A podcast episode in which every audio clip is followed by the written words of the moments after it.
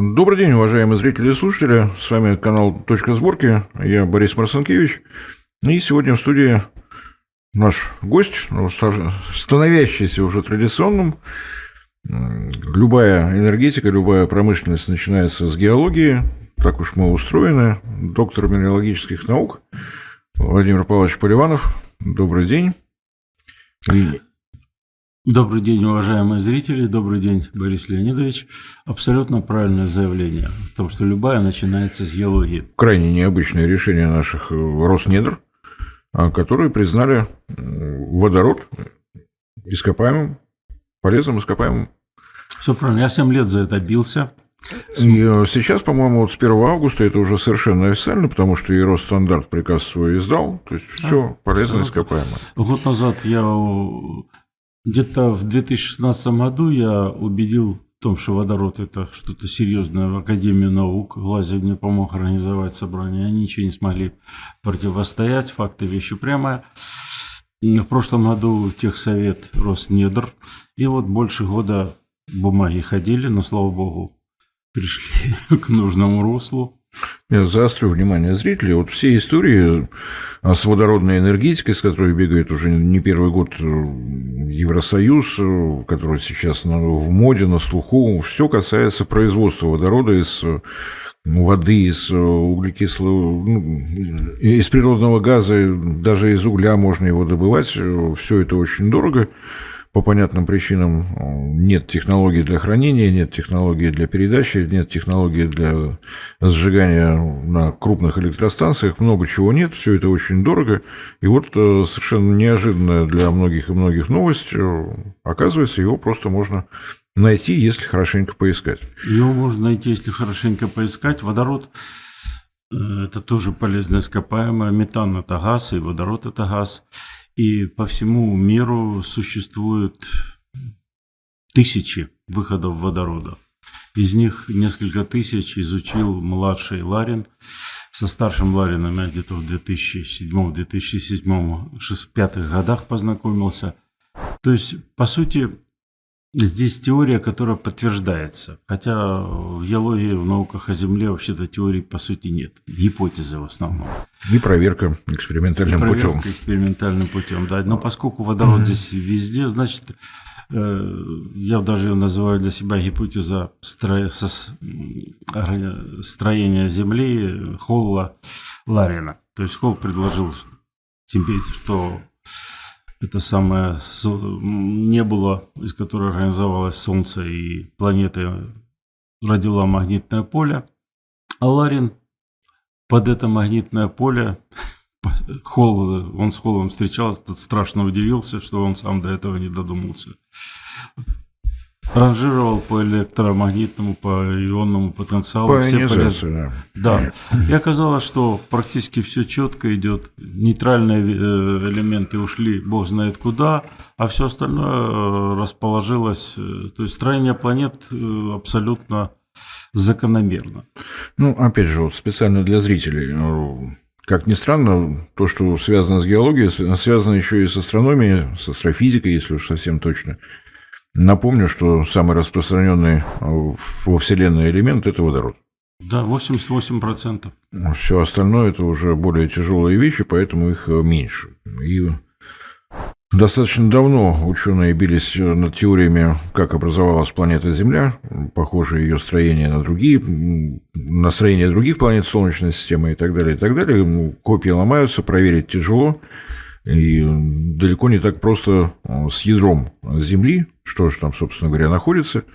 Самые разные э, предположения, самые разные гипотезы. И одну из них э, в 1968 году выдвинул советский ученый Владимир Ларин о том, что ядро состоит из гидратов металлов, Которые под жутким давлением. Естественно, под, под жуткой температурой и так далее, и так далее. И одно из следствий этой теории то, что время от времени по рифтовым разломам водород, освобождаясь из этих гидратов, поднимается на поверхность Земли. Да, кстати, вот эта вот книга, в которую она, она есть в интернете, рекомендую всем посмотреть ее.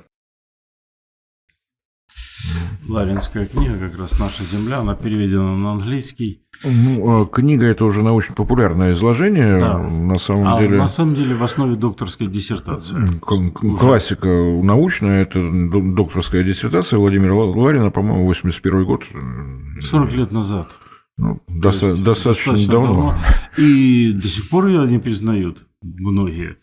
Хотя сейчас уже деваться некуда, приходится признавать. Но когда я докладывал Академии наук, э, я выдержал целый бой, где три часа академики пытались меня сбить с водородной ну, тематики. Да, там одно из следствий того, что объем Земли должен меняться со временем. Да, и любимая игрушка тектоника плит, она, по сути, приказывает долго жить, если признать теорию гипотезу Ларина. Поскольку ну, теории геологии, еще раз подчеркиваю, по сути нет. Ну, э, я не геолог по образованию. Впервые я услышал о гипотезе Ларина в 1986 году э, в Институте астрофизики Тарского университета. Одна из специализаций этого института – серебристые облака. Не буду рассказывать долго. В общем, это облака, которые возникают на высоте 70 километров, где воды не может быть по определению. А облака есть. И, опять же, огромное количество гипотез и Собственно, почему мне одно время эта тема была интересна. В Тарту регулярно проезжал летчик-космонавт Гречка, его научная специализация, как раз серебристые облака. Он пытался посмотреть на них сверху, может быть, оттуда что-то станет яснее.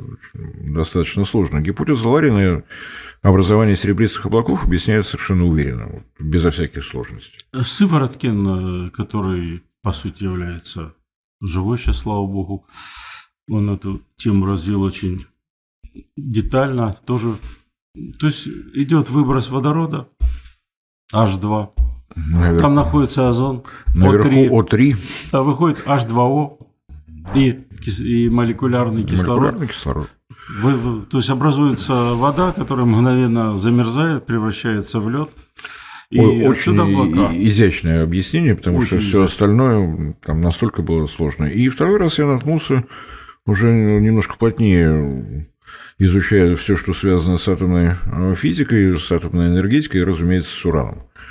Э, известная в советские времена песня «Учкудук. Три колодца». Э, дело, конечно, не в колодцах, это для тех, кто понимает, была песня, наполненная тонким юмором, поскольку три шахты на урановом месторождении Учкудук. Все про них знали, но колодец там, правда, тоже был, потому что с водой там было плохо. И изучая это урановое месторождение, разумеется, ученые задумались, откуда, собственно говоря, уран здесь взялся. Угу. Объяснение там достаточно простое. Ураносодержащие а, породы и а, вода Тяньшаня вот смывают, вот они сюда, в эту долину и приплыли. Так называемое гидрогенное месторождение урана. Основа, кстати, месторождений мира. Ну, Процентов 60. Если не 70. Если не 70, да. А, но вопрос был в другом. Вот э, ураносодержащие породы вместе с водой стекали вниз, а почему они, собственно говоря, остановились? Почему уран начал восстанавливаться из хитрых соединений, которым он был? Что должно быть восстановителем? А, известен целый ряд э, химических восстановителей урана, ни одного не нашли. Пока не появилась совершенно четкая гипотеза, что это, собственно говоря, водород. Угу. Вот он его восстанавливает до того состояния, которое позволяет его извлекать, обогащать и направлять на нужды мирного и не совсем мирного Водород, атома. кстати, в том виде. Я как... продолжу, на этом же исследования не закончились. Возник вопрос, откуда берется, откуда взялся в породах Земли водород. Может быть, его там из космоса начнуло, может быть, еще что-то.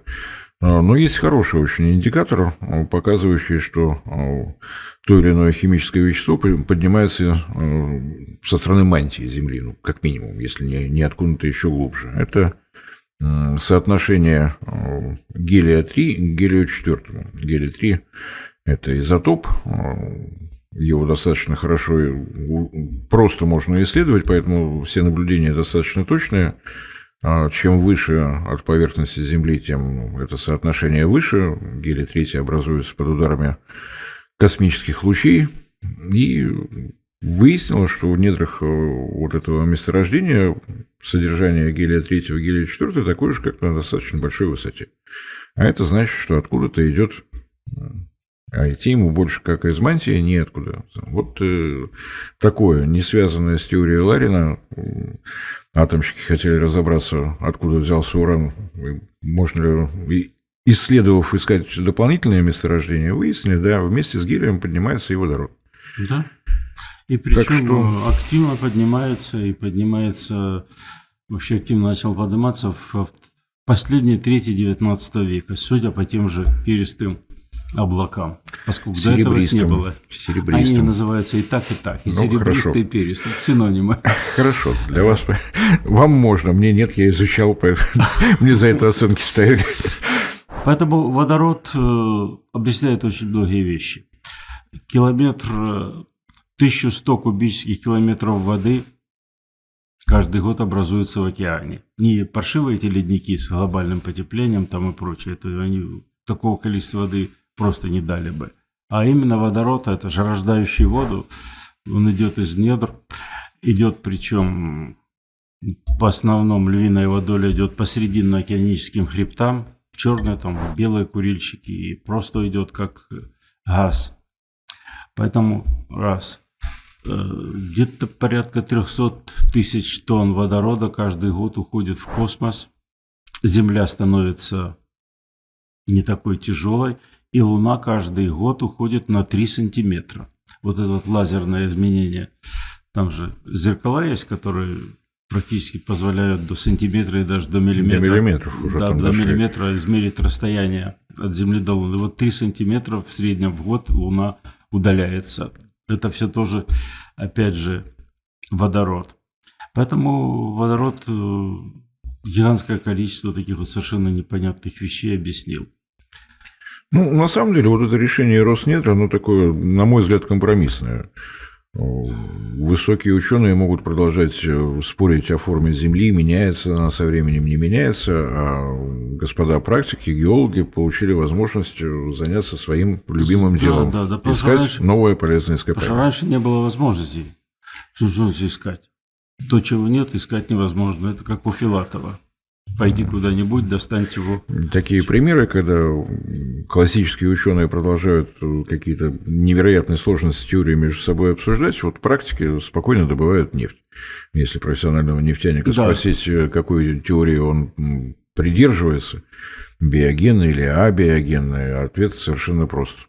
Это поле боя для ученых, а Био, биогенная нефть. теория лучше предсказывает местонахождение месторождения, вот географическую привязку дает лучше, вот и ей мы и пользуемся.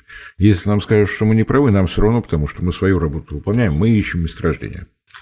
Понятно. Поэтому... Так что, может быть, и с водородом будет так же. Ученые будут продолжать спорить, а у геологов теперь уже а, руки развязаны. Здесь единственное, что плохо, что австралийцы, которые взяли эту идею за основу, просто за основу, а в ноябре 2021 года они приняли целый, целый ряд законов, по которым дали статус максимального благоприятствования при поисках водорода. Просто вот они нефтяным компаниям получили все мыслимые дешевые кредиты, все мыслимые налоговые льготы и так далее. Освобождение даже от налогов на много лет. И десятки, а может быть уже и сотни компаний в каждом штате Австралии – взяли лицензии на поиски водорода. Я пару этих лицензий посмотрел. Одна и та же схема, то есть 5 лет поиски, только поиски. Первый год сбор материала, это в 22 год он уже прошел, 23, 24, 25 все виды дистанционных работ и плюс мелкое картировочное бурение. И 26 если там определятся ловушки, а они еще не определены, э, бурение уже более-менее тяжелое, и после этого уже следующая стадия. То есть с налету водород не взять, водород потому что... И причем австралийцы, вот для меня это даже интересно было, вот эти вот просачивающиеся круги, а их там тоже полно, они считают, что это отрицательный признак, что там, где водород уже вышел, уже его вышел, нет. его искать нечего. Только фланги вот этих полей. Ну, я знаю одно ведомство в России, которое может справиться совершенно уверенно с поисками водорода. Называется, разумеется, Министерство финансов. Ну, если водород полезно ископаемый, значит, э, все э, материалы, содержащие водород, это тоже полезно ископаемые, давайте платить налог. Налог на, на добычу полезных ископаемых универсален. Приятного аппетита. H2O. Давайте, и я уверен, что наше Министерство финансов справится. Оно все обложит налогов. Вода, водород есть, все, налог плати. И таким образом загубит эту идею в зародыше. А, потому что для меня, например, это совершенно непонятно пока. Неужели ни грамма водорода не осталось? Австралийцы считают, что не осталось, и поэтому они эти все районы на флангах сконцентрировали работы. Я буду с интересом следить за ними. У нас одна из частных компаний начала искать этот водород. Я не могу называть ее. Э, поэтому, может быть, что-то удастся. Но он начал искать по принципам, которым и я недавно придерживался, что если есть выходы водорода в пределах вот этих кругов, которые называются по-разному циркументы, на Западе их совершенно чуть не официально называют круги фей или волшебные круги. Вот просто официальный А термин. вот эти круглые воронки, которые на Ямале у нас э, стали появляться, были вроде бы гипотезы о том, что это выходит метан.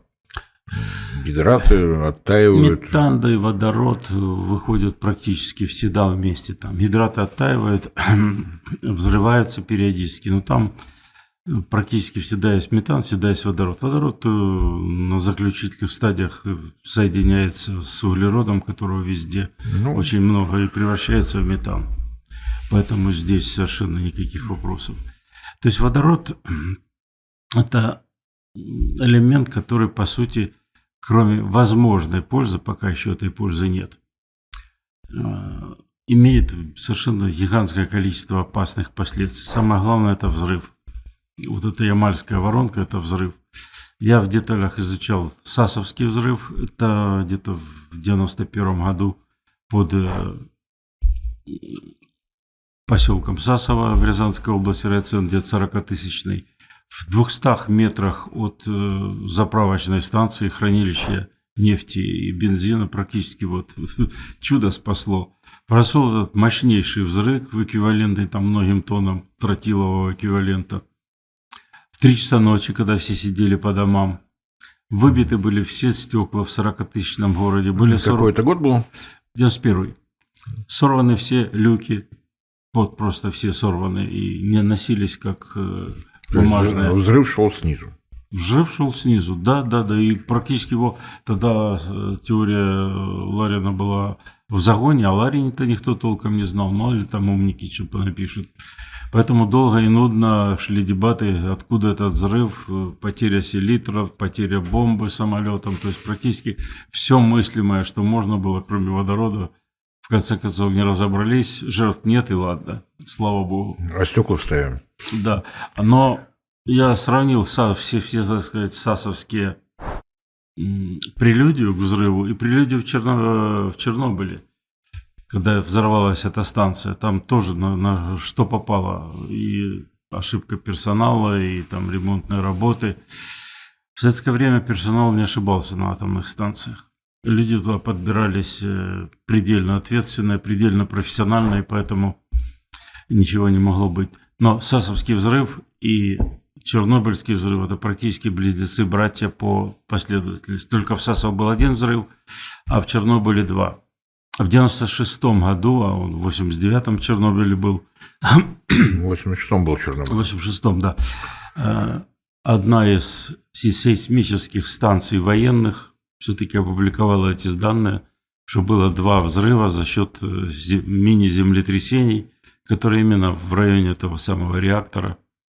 И когда я это выяснил, мне удалось провести совещание со службой безопасности Росатома. Я туда направил, попросил поехать одного из Лариных, Ларина-младшего. Он проанализировал все станции, которые... Прямо все, у нас их четыре в районе Москвы.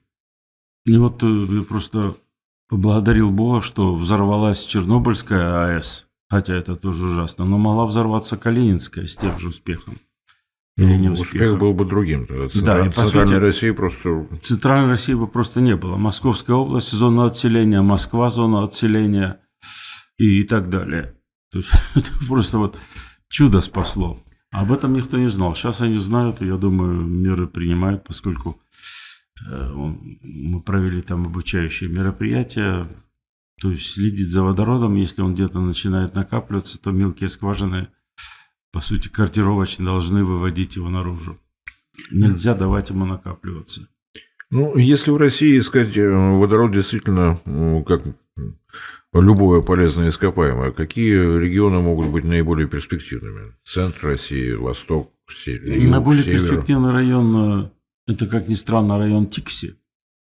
Там идут совершенно гигантские аномалии, они, по сути, самые большие в северном полушарии, озоновые дыры, которые, как мы выяснили, образуются за счет залповых выбросов водорода, превращения озона в кислород и в эти самые перистые либо серебристые облака. Это уж дело терминологии. Поэтому там просто вот чудовищные силы. Э, второй по значимости в России – это Воронежская область. Практически очень. Там есть мощная геологическая школа, Воронежский университет, геологический факультет. Люди подготовлены, и практически они могут это быстро все достаточно сделать. В Европе Франция, как ни странно – такой вот ей э, была дано. То есть, в принципе, французы могут начать искать у себя водород. При этом помню, что у них 58 атомных реакторов. Да. И на всякий случай. На всякий случай, да. Поэтому французы... Так что, если, думаю, мы начнем, то начнем с Воронежской области. Все-таки логистика здесь оптимальна. А Тикси будем иметь в виду, поскольку Арктика и все, что с ним связано, это... Ну, Тикси многие годы уже все имеют в виду. В не очень хорошем понимании в советские времена это был один из опорных наших пунктов Северного морского пути. По-прежнему, не начиная с разработки месторождения Тамтор, а оно там ближайшее, все эти чудеса редких металлов, редкоземельных металлов, скандия и так далее, они по-прежнему никем не тронуты лицензия по-прежнему не задействуется. Поэтому так вот, если для себя галочку поставлю, что если кто-то займется Тикси, то, то там есть еще там есть чем заниматься. Есть еще заниматься, можно заниматься водородом. Ну, по сути, мы же не производим ни смартфоны в серьезных количествах, ни ноутбуки, ни прочую технику. Поэтому нам эти редкие земли особо были и не нужны. Мировой производитель Китай, Баяноба. Баяноба. Ну, сейчас какие-то подвижки пошли, появляются уже наши процессоры, появляются наши ноутбуки. Да, да, со временем, когда они появятся в серьезных количествах, там тором займутся. Это хорошее крупное месторождение, защищены запасы, запасы прошли все виды экспертиз. И они комплексные, там, там, там есть что искать. Там есть что искать, и поэтому... Но лицензия, если не ошибаюсь, досталась полиметаллу. У Ростех, по, по, в результате всех перетурбаций сейчас Ростех ну, с 2017 года. Угу. Правильно полиметалл сдал, он бы, он бы не потянул. Он собирался зимник, 300 э, километров зимника, если не все 500, завозить э, по зиме все, летом работать, потом ну. опять завозить. То есть вахтовый метод для отработки крупнейшего месторождения в стране. Ну, там Тора. Поэтому Тикси. Ну, что у нас еще может быть? А там, где вот вулканические активные процессы, Камчатка, там... Есть водород, и вулканы взрываются, в принципе, Шевелуч, Толбачик, выбрасывали до 20 километров в атмосферу эти самые выбросы водорода с метаном, скорее всего, он горел. Но, принципе, как его брать? Ну, вопрос-то да. Сразу следующий вопрос. Вот нашли, а как взять? А как взять? И здесь сейчас уже даже появилась в качестве теории, что весь водяной пар, который идет практически с каждого вулкана, это на самом деле водород, который превратился в воду по той же самой причине. Кислород есть, водород подходит с этого самого, с глубин Земли, практически даже с ядра, не с мантии, если Ларинская теория верна. Как его брать? То есть практически... Все утыкается в материаловедение, потому что с этим что-то нужно делать. Вот все истории про могучую водородную энергетику утыкаются в то, что его надо уметь хранить, а хрупчивание материала за счет э, химических связей с водородом никуда не исчезает, надо подбирать материалы как-то по-другому. Понятно, что сейчас играют с давлением, с температурой, но это только удорожает любые процессы, связанные с водородом. Э, в основе вообще водородной лихорадки лежит, на мой взгляд, абсолютно неправильная точка зрения о том, что ну, надо бороться с выбросами углеродного, углекислого газа. Углекислый газ мы человечество выбрасывает в таких мизерных количествах, что никакого отношения к климату он не имеет. Я могу на эту тему отдельно потом как-нибудь поговорить. Ну это вещь как бы очевидная. На фоне того, что по углекислому газу дает планктон, что дают э, те же вулканы. Те же вулканы. Человечество, его можно выводить за скобки. Оно... Мелкая погрешность. Мелкая погрешность, да. А на основе этой мелкой погрешности была поднята водородная истерия. Даешь водород, даешь водородные двигатели, даешь то, даешь все. И, по сути, под эту истерию изобрели водородные машины. Япония Мирей, если не ошибаюсь, Toyota Мирей. Она в два раза дороже Toyota Camry. И они э, продали за последние, по-моему, лет 8, если не 10, 4 тысячи этих самых машин, хотя должны были продать хотя бы 40 тысяч, что тоже вообще-то мизер. Э, изобретены водородные поезда, локомотивы.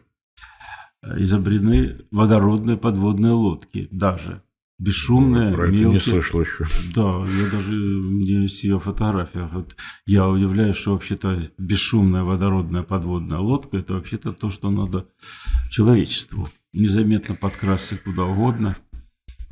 Э, Норвегия причем. Водородные грузовики, причем э, дальнобойные грузовики. Ну, тоже существуют. Китай преуспел и вот это самое э, резонное и логичное, водородный велосипед. То есть баночка на уровне баночки с Кока-Колы, вот такая маленькая, засовывается в специальное устройство, и на этой баночке со скоростью 30-35 километров велосипедист может проехать 100 километров. Что еще надо человеку? У нас бы этот велосипед любой дачник купил. Скорость нормальная, не упадешь. Не упадешь, расстояние, расстояние приличное. более чем.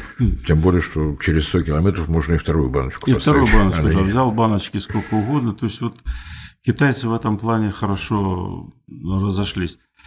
Поэтому все, так сказать, начали говорить о возобновляемой энергетике, о водороде. Но первая же зима, которая была неправильной зимой, когда ветряки замерзли, солнечные батареи занесены были снегом, Не, И- ну в Испании вон выход нашли с солнечными этими панелями, очень удачно было разгребать снег. Всем понравилось. Всем понравилось. Э, И поэтому водород потихонечку, сейчас это, этот ажиотаж спал. Водородные программы приняли все, В том Япония. числе и Россия. в том числе Россия. Но Россия чем мне понравилась? Э, Программа принята, все правильно, мы, так сказать, идем в свете, в русле, Нога в в ногу. тенденции. Мы в 1935 году мыслим производить полтора миллиона тонн водорода. Когда сейчас уже потребляется 75 миллионов тонн, а к 1935 году мыслится, что будет потребляться где-то 250 миллионов. То есть, то есть мы, по сути, это на уровне отмазки, выражаясь так по-простому. Ну, у нас был тут ры- рыжеволосый факир, который объявлял, что Да. уже к 30 году это будет многомиллиардный рынок и так далее, и так далее, и исчез куда-то. Не будет. Потому что уже потихоньку даже от водородных локомотивов стала отказываться Германия. Водородный автобус, как выяснилось, стоит 900 тысяч долларов и гарантия 6 лет. А обычный автобус дизельный стоит 200 тысяч долларов и гарантия на 15 лет. Начали считать. Не, ну, на самом деле, я вот на- наблюдал за всей этой историей, почему а, больше всего волнуется Европа. Они окончательно убедились, что у них полезных ископаемых энергетических нету. А, Что бы они и как бы они ни делали, придется от кого-то зависеть. Либо по а, газу, либо по нефти, либо по газу и по нефти вместе. И вот э, попытка придумать что-нибудь. На самом деле, это вторая сейчас попытка идет. Первая была в 70-е годы, после всемирного этого нефтяного кризиса, тоже рассматривалось, они перейти когда на водород. подскочила. Да, да. Вот, но тогда э, не было такого большого давления политиков. Ученые, конструкторы, инженеры вот собрались, посчитали, во что все это выливается, вся эта история. Она красивая, но есть же экономика. Экономика показала, что это не будет рентабельно ни при каких обстоятельствах, и расслабились. Понятно, что какие-то научные разработки шли, но сказать, что активно, Сейчас вот второй подъем, который поддержан прежде всего не научным сообществом, а именно господами политиками. Мы, мы, мы хотим, вот, чтобы у нас вот так было. Разрабатывается водородная программа. Вот, это знаменитая зеленая сделка Евросоюза, 2020 год, э, прекрасно. Но уже до этого появлялись водородные программы в отдельных странах Евросоюза. Они с общей программой не совпадают, не совпадают друг с другом. То есть здесь настолько... По сути, в мире существует сейчас четыре страны, если Калифорнию считать страной. В Штатах из 100 заправок 80 построено в Калифорнии, хотя они мыслили построить около тысячи вот к этому, к 23 году. Япония. Ну, Япония. Ну, у Японии Южная, нет никаких полезных Южная Корея и Германия. Все. Но все, так сказать, идут с жутким отставанием. Венгрия, которая декларировала, Норвегия, которая декларировала 100 к 22 году заправок, заправок водородных, построила целых две. И Великобритания, и все остальные, по сути, начали считать. А когда считать, я уже называл, 900 тысяч водородный автобус и 200 тысяч дизельный. Не, ну, понятно, что научные работы будут продолжаться, и научные исследовательские работы будут продолжаться, но э, попадать в темп, который задает э, не наука, не технологии, а господа политики, ну, абсолютно Пока ни у кого занятие. еще не получалось, так, ну, если не считать, конечно, нашего атомного проекта, но тогда были другие политики. Тогда были другие политики, тогда вопрос стал жизни и смерти. Вот в прямом совершенно смысле. План немыслимый, план чудовищный, всякие там дропшоты. Нас собирались снести с лица земли. Дропшоты обновлялись вот по мере выпуска новых боезарядов. Каждые полгода. Каждые полгода да. множились. И... Поэтому, если бы мы тогда не создали ядерную бомбу, нас бы уже не было. Это даже ни малейших сомнений. Чистая правда. Мы бельмо на глазу у Запада уже последние тысячу лет, с крестоносцев начиная. Каждый раз они идут спасать мир, идут спасать мир от России, потому что они русские православные, потому что русские коммунисты, потому что русские не коммунисты. Вот все равно надо спасать. Не, да, не да, останавливаясь, да. спасать, спасать. Но водород, кроме всего прочего, дает вообще-то основания считать, что нефть все-таки образуется не биогенным путем. Потому что объясняются такие совершенно непонятные вещи, как та же Чечня. Она самый такой хороший пример. Небольшие месторождения, там она не является таким законодательным мод, но она открыта была в конце XIX века, и до Первой мировой войны вся нефть Чечни была выработана. Затем мировая, мировая гражданская война в 28 году, в 1928 году, когда начали добывать нефть, она восстановилась в полном объеме. До Второй мировой войны ее практически выработали. Нефть тогда нужна была всем, танки, индустриализация. Вторая мировая война, восстановление, нефть восстановилась. До чеченских уже современных войн нефть была вся выработана. Восемь лет войн, заключенный мир, нефть начала даже просачиваться наверх, и сейчас ее снова вырабатывают. Поэтому это, ну это ладно, Чечня это мизер. И у нас есть два таких э, гиганта нефтяных. Мы на шестом месте по нефти, но два гиганта это очень хороших. Это Самодлор, на первом месте, где-то 7 миллиардов тонн нефти. Кстати, Самотлор означает мертвое озеро. Мертвое озеро. Да. За счет того, что водород туда дегазирует беспрерывно, мертвое озеро. И Ромашка. Ромашкинское месторождение в Татарстане. Татарстан. Э, в ГКЗ, в Государственной комиссии по запасам, в свое время было защищено 700 э, миллионов тонн нефти. Крупная, уникальная. Но с тех пор, за счет того, что нефть э, восстанавливается за счет водорода, там добыто уже 2 миллиарда тонн. То есть практически в три раза больше, чем было защищено. ГКЗ – это организация, которая липовых запасов никогда не защищала. Ее задача была минимум 10% убрать, какой бы ты хороший подсчет не сделал. Тебе обязательно... И поэтому я, когда писал эти самые отчеты для ГКЗ, ну, такая официальная общероссийская даже терминология «огород для кроликов». Мы создавали несколько таких плохо посчитанных с нарушениями, с явными блоков. Их с удовольствием находила, убирала, они свои 10% снимали, а мы на них и не рассчитывали защищали и расходились довольны друг другу. Так вот, 700 миллионов тонн и 2 миллиарда. То есть в три раза больше. И там школа геологов-нефтяников Татарстана практически вся на неорганогенной точки зрения, и практически эту же самую ромашку просчитали. Там выявлен, выявлен даже закон. Это в первую очередь в Татарстане. Что есть от пика на крупных и неукальных месторождениях, от пика добычи, а в ромашке он был где-то в районе 80 миллионов тонн годовых, 20% могут, так сказать, восстанавливаться столетиями. И та же ромашка на 200 лет на уровне этих 16 миллионов тонн ну, практически в планах э, нефтяников этого самого. Если самотлор 160 миллионов тонн давал по максимуму, значит 32 миллиона тонн там будут регулярно все время. Поэтому водород и нефть – это близнецы-братья, водород есть и в таких вот в жутких количествах. Стал быть, и проблемы нефти тоже у нас не должно быть. Просто нужно, чтобы мы встали на правильную сторону образования нефти и вот приняли вот эти цифры, которые в Татарстане уже считаются как само собой разумеющимися, и не морочили себе голову. То есть нефть ну, встречается практически там, где ее раньше никогда не встречали.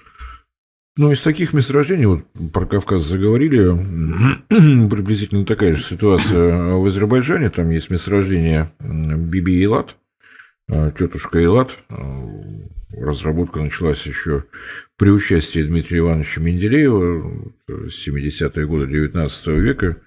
Да, в 1905 году, когда началась э, первая русская революция, в 1904 Россия была первой по объему добычи нефти. Да. Состоялась на нефти Азербайджана, Абшеронского полуострова.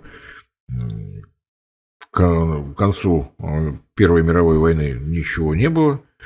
В 30-е годы нефть пошла в Великую Отечественную, шла хорошо, после войны закончилась, и а, поскольку я за этим отслеживаю, в прошлом году на месторождении Биби и Лат э, государственная компания Азербайджана пробурила очередные 16 добычных скважин, и, и на, нефть опять и, есть. И на вопросы, что вы делаете, говорят, ученые пусть спорят, а, би, би, а Бибиелат пусть дает нефть. Все. Вот у всех свое занятие. Мы не знаем, какая теория, мы знаем, что надо 8 лет подождать, и все будет на месте. Все правильно, именно так. Э, я же говорю, в Татарстане это официальная, слава богу, точка зрения, и я видел сам планы освоения ромашкинского месторождения на 200 лет вперед. Вот где еще вы найдете такое? 200 лет – вот эти вот 16 миллионов тонн, там с небольшим уменьшением. Владимир Павлович, а как же все-таки искать? Потому что получается, что водород сам о себе дает знать взрывами. Взрывами, которые могут вызвать самые разные проблемы, если густонаселенная местность или еще как-то. А водород как... практически исключительно опасен. Взрыв это раз, и Чернобыль это на его совести. Водород в течение буквально 8-9 лет уничтожает лес.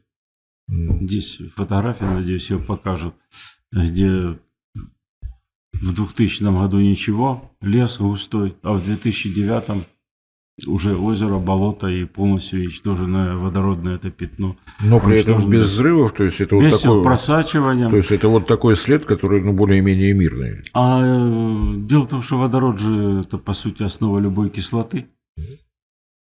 Вот тут тебе и H-хлор, тут тебе и H2SO4, тут тебе и азотная и азотные в любых количествах. В любых количествах. И поэтому водород уничтожает э, лес.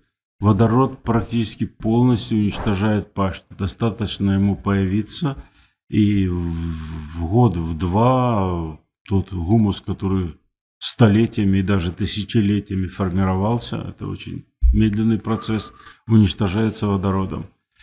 Очень э, не повезло в этом связи Липецкой области, Воронежской области, Омской области.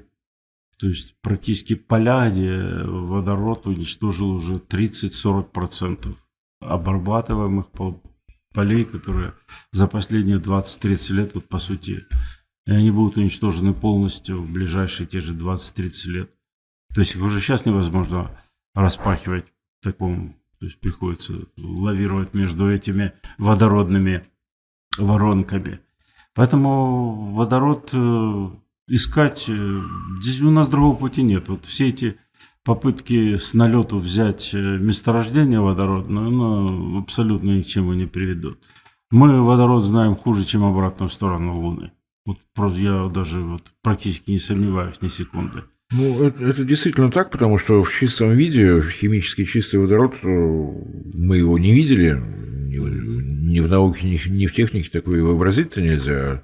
Классическое производство водорода – это прежде всего нефтеперерабатывающие заводы, где он нужен в производственном цикле. Э, Нефтехимия. Да, вот для того самого гидролиза тяжелой нефти и так далее. производство. А, Но ну, нефтяники люди суровые. Вот они произвели водород, он тут же ушел. Его не хранят, там, не делают каких-то да, резервуаров. Он...